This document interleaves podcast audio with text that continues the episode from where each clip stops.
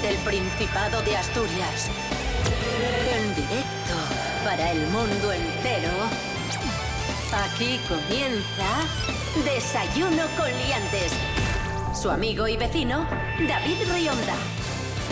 Buenos días Asturias, hoy es miércoles 21 de abril de 2021, seis y media de la mañana. Cierto, muy cierto. Conectamos con León, allí se encuentra el campeón de España de monólogos, el monologuista, por eso es campeón de España de monólogos, porque si no sería campeón de España de karate. Pablo BH, buenos días Pablo. Buenos días. Bueno, y no me quite el mérito, ¿eh? que a lo mejor puedo ser campeón de España, yo que sé. Eh, puedo, puedo intentar batir cualquier otro, otro récord de comer cosas. Eh, de comer, mm, yo que sé, cachopos. Venga, y así unimos, hacemos un cruce inter, interprovincial. Eres un cara dura impresionante. Rubén Morillo, buenos días. Buenos días, David Rionda. Buenos días, Pablo BH. Buenos días a todos y todas. Nos encontramos sin duda ante un personaje inquietante. ¿Qué tiempo tendremos hoy en Asturias? Ayer me equivoqué un poco, dije que iba a llover y estuvo bastante parte de la mañana Bueno, no- seco. Ojo, no te, no, te no te equivocaste tú, se, se equivocó la Agencia Estatal de Meteorología porque prácticamente todos los hombres y todas las mujeres del tiempo dijeron que iba a llover. Sí, sí, y hoy continuaremos con una previsión muy parecida a la de ayer, cielos nubosos, dice la EMET, con posibilidad de lluvias débiles y dispersas durante todo el día, sobre todo si estamos en la mitad sur de la región. E incluso va a haber cota de nieve. Nos marcan cota de nieve porque van a bajar bastante las temperaturas, muy alta todavía la cota de nieve, en torno a los 1800, 1900 metros. Pero ¿por qué hay cota de nieve? Porque las mínimas van a llegar hasta los 2 grados y las máximas van a quedarse en torno a los 19. Desayuno con liantes, ay, lere, lere, lere. Desayuno con liantes, ay, lere, lere, lere. Desayuno con liantes, ay, lere, lere, lere. Desayuno con liantes, ay, lere, lere, lere. I want to break free. I want to break free. Oye, Pablo, ¡Oli! Sí, que pusieron la segunda vacuna a tu abuela, ¿no? sí, es verdad. Ayer, el, el 20 de abril del 2021, iba a decir ya la canción de Celtas Cortos, pero bien, bien, muy bien. ¿Y Muy qué- bien. qué tal, qué tal? Guay, eh, no se puede acercar al microondas y a cosas así, porque claro, como ahora tiene 5G, no se borbotea. El y, y, y si, si lo acercamos a la tele, pillamos la, la TPA, ¿sabes? Es muy cómico. Muy cómico, la verdad. Y Google, Google Earth lo pillas. Google Earth, sí, eh, sale, sale ella en Google Earth. Mi abuela sale como un punto, un referente de Google Earth, te sale. Pone abuela de Pablo y sale ahí un puntín. Abuela de Pablo, y sale. Localizado sale en León, pumba. Localizado en León, ahí, pum. Ahí, ahí, ahí. Perfecto. Es que vamos a hablar Hay veces que de. baila un poco, pero bueno, es, es por el chinchón. ¡Como yo! Vamos a, vamos a hablar de Google Earth. Vamos a explicarlo para que lo entienda todo el mundo. Es un eh, mapa, sí, es un mapa, es una cartografía que podemos ver a través de Internet y que nos permite hacer un seguimiento de las calles, de las carreteras, de, Sí. de- de todo el mundo a través de imágenes por satélite. Sí. ¿Vale? ¡Que no te enteras! Y la voz de Asturias nos informa que ahora Google Earth tiene una aplicación, una nueva herramienta que te permite ver cómo era Asturias hace muchos años y cómo ha, ha cambiado el Principado. Es ciertísimo. ¿No es así, Rubén Morillo? ¿Cómo es esto? ¿Cómo se llama la, la herramienta? Todos la hemos usado alguna vez, eh, esto que hacemos y acercamos y acercamos para ver nuestra calle, porque es lo que conocemos y así la podemos ver a vista de pájaro con las fotografías, ortofotografías se llaman, que hacen los satélites, que tiene Google y que pues, nos permiten ver desde arriba pues, nuestra ciudad o un sitio al que nos apetecería viajar. Y ahora Google lo que hace es permitirnos chequear esas fotografías, ver esas fotografías, pero no de ahora, sino de hace un montón de años. En concreto, 37 años atrás. Han recopilado fotografías que han hecho los diversos satélites que orbitan la Tierra y han puesto a disposición de todo el mundo esas fotografías. Entonces puedes ver cómo ha ido evolucionando un territorio. Me parece estupendo. Pero mira, puedes ver cómo empezaron la variante del Pajares, si siguieron con la variante del Pajares, si continúan con la variante del Pajares, si seguirán con la variante del Faltó su. Efectivamente, Pablo, también puedes Claro. ver cómo ha ido evolucionando el soterramiento de las vías del Langreo, Esto, Eh, bueno, por ejemplo. hay claro. po- poco cambio vamos a ver ahí. si eres muy hábil y la foto es siempre de todas las horas, puedes intentar buscarte y ver cómo has crecido tú. ¿Sabes? En plan, mira, aquí era yo de, estaba yo de guaje jugando y aquí con una novia que tuve y tal. Muy bien, muy bien. Oye, está guay. y puede ser muy curioso ver cómo, cómo evolucionan las calles.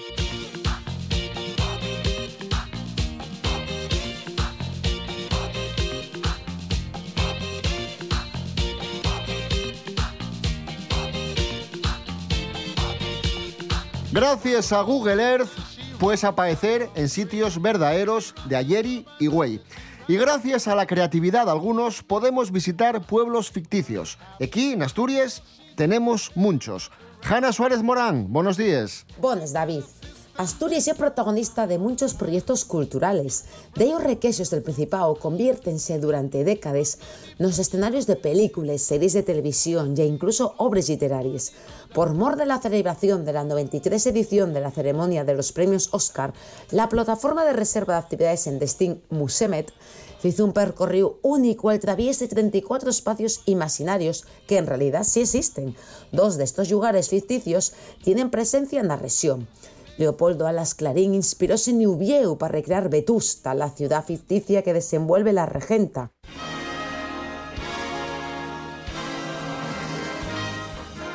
Para conocer el pueblo Doctor Mateo se puede hacer una gira temática en Yastres, la Villa Mariñana que da vida a San Martín del Sella y descubrir los sitios más emblemáticos de la famosa serie televisiva como la Casa del Médico o el Chigre del Pueblo. Pero hay otros escenarios, David, que también me prestaría destacar, como la película La Torre de Suso, en la que podemos ver paisajes de ayer o Castellón.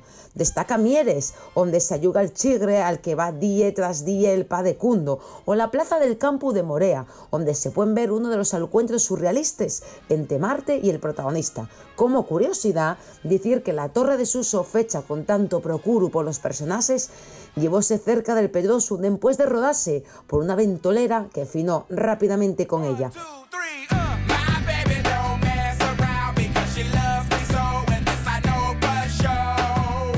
Y acabo este repaso, aunque podía ser mucho, mucho más largo, donde Asturias acuelle muchos rodajes con la película Vicky Cristina Barcelona. Woody Allen punció los amoríos de los personajes Neovieu y Avilés, concretamente en el Monte Naranco, el Faro de San Juan o el Parque Ferrea, donde los protagonistas asisten a un espectáculo de flamenco. Así que no lo duldes David, garra pelallín y a percorrer Asturias evocando sus personajes de ficción y haciéndovos selfies. Van subiendo los mozos con los corderos al hombro. Sube la gente contenta a la fiesta del patrono. Sube la niña que estrena zapatos, novio y un bolso. Y todo el verde del valle se refleja en el arroyo. Y la gente por el prado no dejará de bailar mientras escuche una gaita o haya sidra en el lagar. Mientras escuche una gaita o haya sidra en el lagar. Se van por la carretera, cruzando cuna y cenera, canta su pena el romero y la vieja su consejo.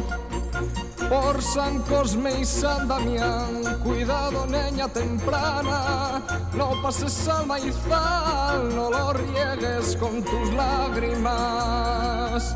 Y la gente por el prado no dejará de bailar mientras escuche una gaita o haya sidra en el lagar. Mientras escuche una gaita o haya sidra en el lagar. Ahí sonaba la romería de Víctor Manuel. Esto es Desayuno Coliantes en RPA, la radio autonómica de Asturias. Hoy es miércoles 21 de abril de 2021.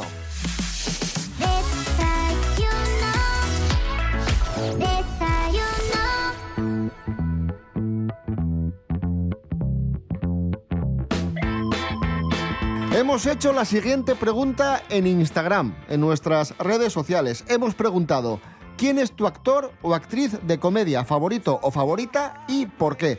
Nos han llegado varias respuestas y hemos seleccionado cinco que vamos a comentar. Pelos como Scorpions. Jim Carrey. Jim Carrey, que es un actor de comedia que, bueno, que no tiene término medio.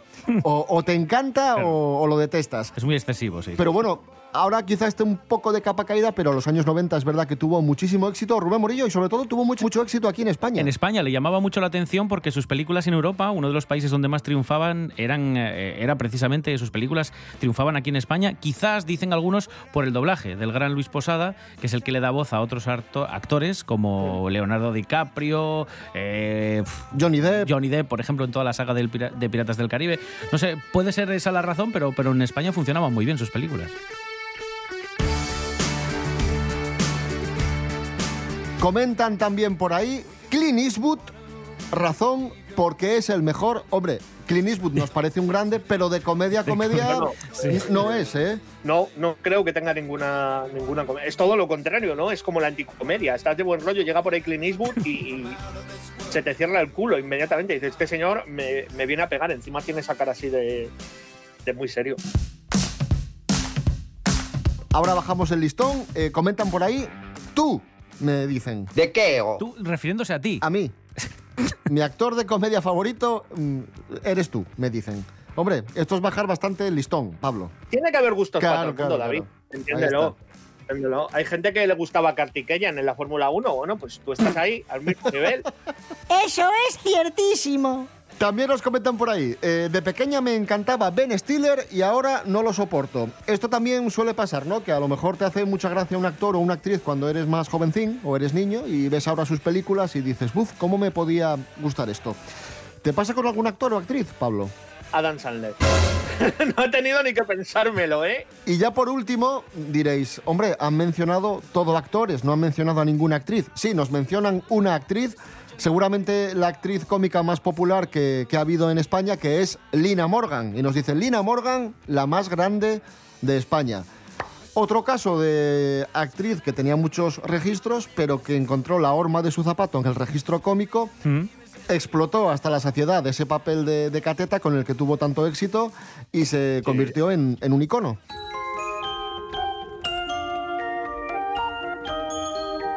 Y esta semana se cumplen 28 años del fallecimiento de otro grandísimo actor de comedia, el mexicano Mario Moreno, más conocido como Cantinflas. Miguel Ángel Muñiz, buenos días.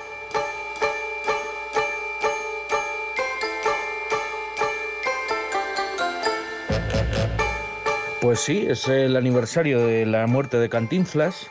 Es un personaje bastante curioso, eh, Mario Moreno, pero bueno, es un hombre que, que se puede decir que nace también con el, con el siglo XX, ¿no? Porque nace en 1911 en un barrio bastante humilde de, de México y bueno, pues como muchos otros en aquellos años, pues trabaja en un montón de diferentes ocupaciones antes de, de llegar a despuntar en la radio y posteriormente en el teatro y en el cine, ¿no?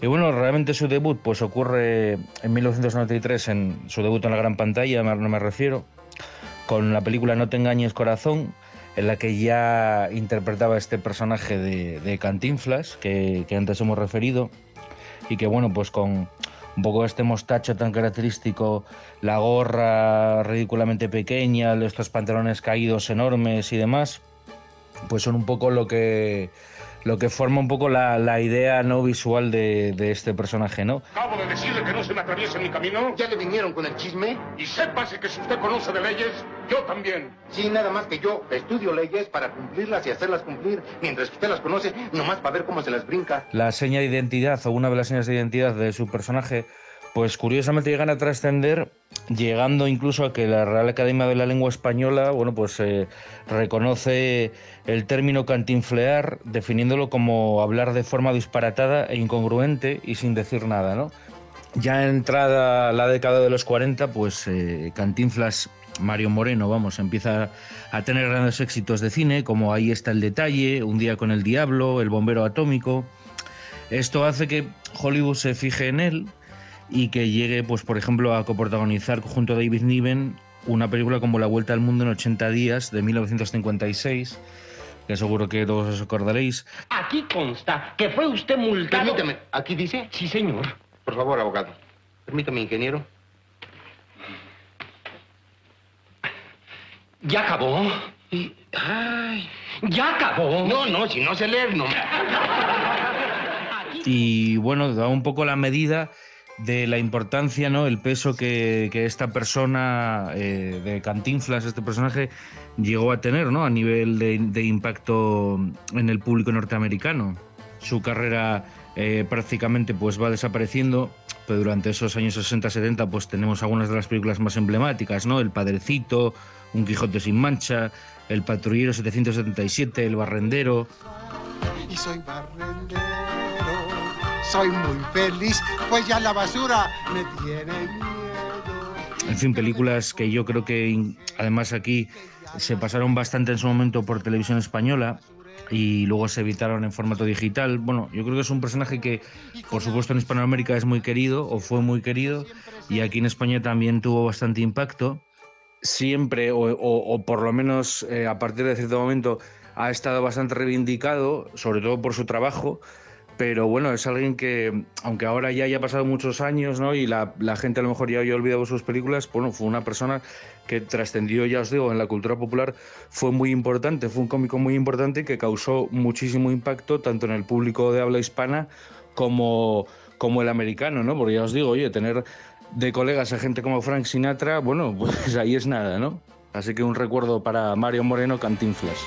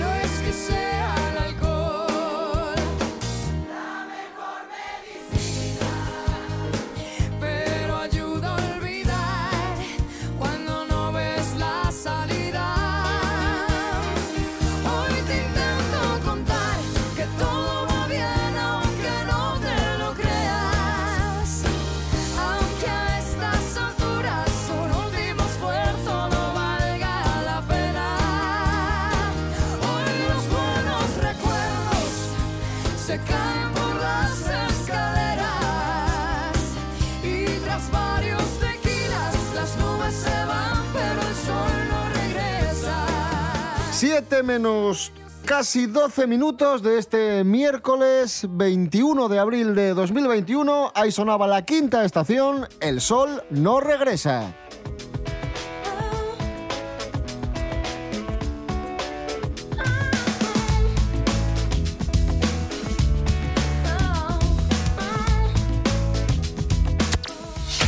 Desayuno con liantes. A pesar de que las vacunas nos están salvando. Es ciertísimo. Estos días se sigue hablando mucho del cantante Miguel Bosé, que concedió hace unos días una entrevista en televisión en la que dejó claro que sigue siendo negacionista, que no cree en las vacunas, que el coronavirus es un invento. Bueno, es muy difícil explicar lo que piensa Miguel Bosé porque la verdad que es, que es una auténtica conspiranoia mezclada de mil sitios. Nos encontramos sin duda ante un personaje inquietante. Está con nosotros eh, Miguel, Uy, Miguel bueno, Bosé, pues sí. nada, me tengo que ir. Exclusiva, exclusiva. Aquí en Desayuno Coliantes está con nosotros eh, el mismísimo Miguel Bosé porque quiere aclarar algunos términos de, de sus ideas en torno a las vacunas y al coronavirus. En Miguel, buenos días. Eh, si no me equivoco, estás en México, en México DF. Buenos días. No, estoy en LF, La Felguera. Ah, o sea que no está en DF, está en, en, L, en LF. Vale, eh, bueno, lo primero, Miguel, por favor, silencio. Perdón. Lo primero, Miguel, eh, ¿sigues manteniendo que, que las vacunas son malas? No, las vacunas no son malas. Son pucharra. Son peores que mezclar sidra y vino en ayunas. Eh, Es malo, ¿eh? Mi- Miguel, Miguel, pero tú no eres científico. Te puedo asegurar que sí soy científico. Yo hice una FP en Cerdeño y me he documentado sobre el organismo. sobre las vacunas con una serie documental titulada Eras una vez la vida. Dentro del cuerpo está Pedrito, las plaquetas que tienen ojos, que tienen boca y muchos bichinos que hablan entre ellos. ¡Entre ellos! Eh, sí, sí, Miguel, Miguel. Miguel, pero Érase una vez la vida eran dibujos animados. ¡No! ¡De verdad! Mi- eh, Miguel, Miguel, exactamente por qué no crees en la vacuna? Porque las vacunas están hechas con extracto de empanadas de bonito de aldea que llevan microchips. Sí, bueno, las, las empanadas de. Sí, sí, sí, las empanadas de Bonito de, de aldea, en llanera, que, que están muy ricas, pero bueno, microchips no, no llevan. Miguel, ¿de dónde sacas esas teorías tuyas de la conspiración? de muchos foros de internet, de navarra.es, del Tinder, del Grinder y del chat de Terra, donde entro con el nick Astur-Moreno. Esto del coronavirus es un invento macabro en el que están Soros, Pedro Sánchez, Checho Rubiera y Ramiro el peluquero. Y van a caer todos, todos, uno a uno. Tiene que acabar, Jordi. Uh. Eh, en fin, ahí estaba, ahí estaba. Eh, Miguel Bosé, gracias. Ah. Miguel Bosé, en Desayuno con Liantes. No puedo, tío. Muy bien, ¿eh? Perdón. ¡Basta!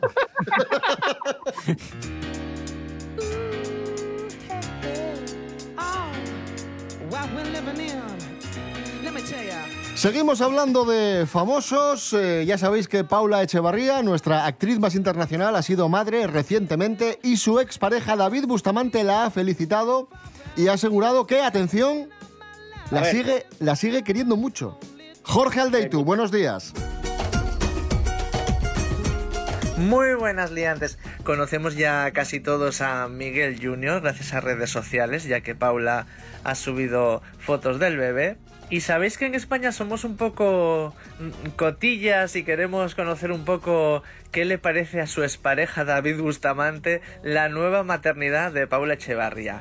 Pues él está feliz y contento. De hecho, se llevan de maravilla. Son una expareja que, a pesar de haber tenido sus más y sus menos, ahora mismo se llevan genial. Tienen una hija en común, Daniela. Y Bustamante está muy feliz porque Daniela está súper ilusionada y ahora va a tener un hermanito.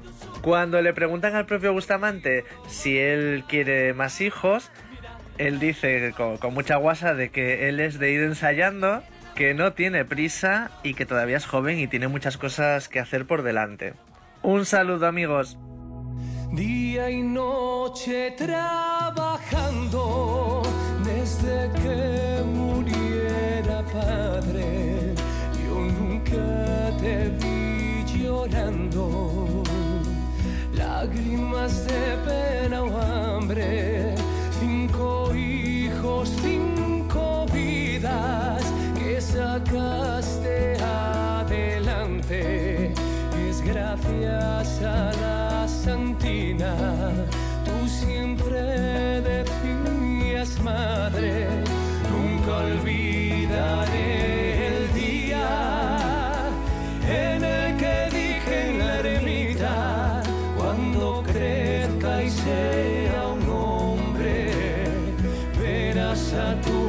virgencita, vete al huerto y corta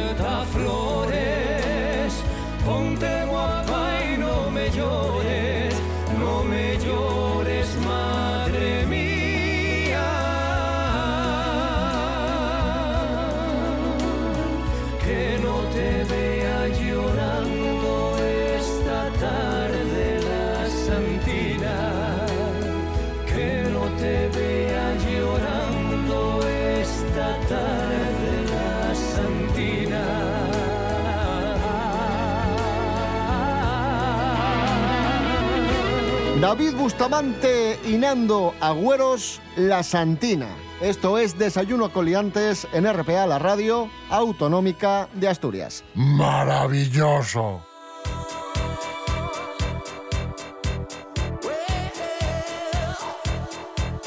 Y continuamos hablando de la vacuna, ahora ya sí con, con rigor, con todo el rigor que no tiene Miguel Bosé, pues, pues lo tenemos aquí.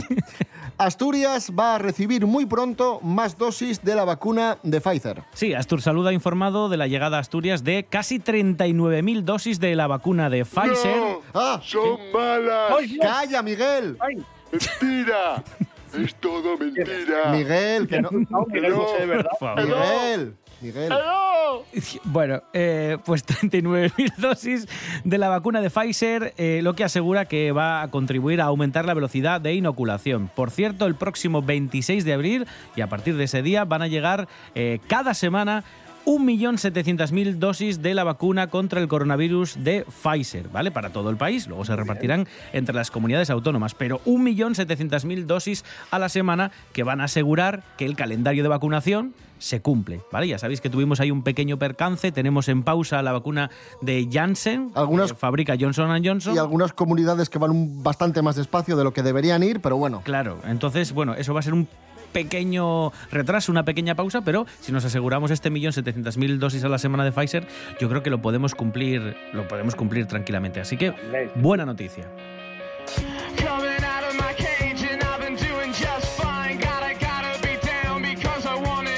Y si todos esos plazos se cumplen, el Principado confía en ampliar los horarios de la hostelería a partir de muy pronto, a partir del 9 de mayo. El Principado reconoce que el sector de la hostelería está sufriendo especialmente los efectos de la pandemia y contemplan una relajación de las medidas siempre y cuando la situación no empeore. El vicepresidente del Principado, Juan Cofiño, ha explicado que las medidas se van a ir adaptando a las necesidades de la pandemia. Escuchamos al vicepresidente del Principado. Espero de verdad que, que- que haya buenas noticias ¿no? y que hay que ser optimistas. El proceso de vacunación va bien, poco a poco. Los números, en fin, van, van, están estabilizados, no, no están empeorando de una forma de una forma muy notable y yo espero que, que la apertura de, en fin, de los negocios, de la economía en general sea, sea paulatina y, y no tenga vuelta atrás. Y atención porque han descubierto que las almejas, sí, sí, las almejas también tienen, también tienen COVID-19. Cuidadín. Hay almejas que se han contagiado de coronavirus. Muy atentos a esto, nos lo explica Andrés Rubio. Buenos días, Andrés. Hola, ¿qué tal? Muy buenos días, queridos liantes. Hasta las almejas pillan el coronavirus. A esta conclusión han llegado un grupo de investigadores de la Universidad de Santiago de Compostela, después de detectar la presencia de COVID en estado no infeccioso en moluscos de la costa gallega lo que implica un riesgo prácticamente nulo de coger el coronavirus por el consumo de estas almejas. Pero al fin y al cabo es muy curioso. En este estudio se analizaron muestras de moluscos recolectados entre mayo y julio del 2020 en bancos naturales de dos rías eh, gallegas. Una vez que sabemos esto, que incluso los moluscos pueden contraer el virus, los expertos proponen profundizar en el estudio de la posible presencia de la enfermedad en los sistemas acuáticos. Esto, dicen, ayudaría a seguir mucho más de cerca eh, el COVID y conocerlo mucho mejor. Un abrazo, sed felices. Y ya está, y esa es la noticia.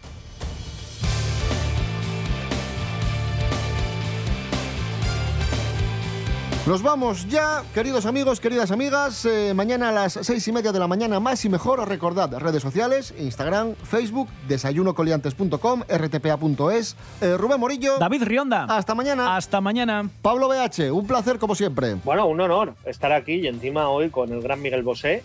¡No! ¡Ah! ¡Son malas! Miguel, no! ¡Calla, Miguel! Un abrazo, Asturias. te quiere. Un abrazo, Pablo. Miguel.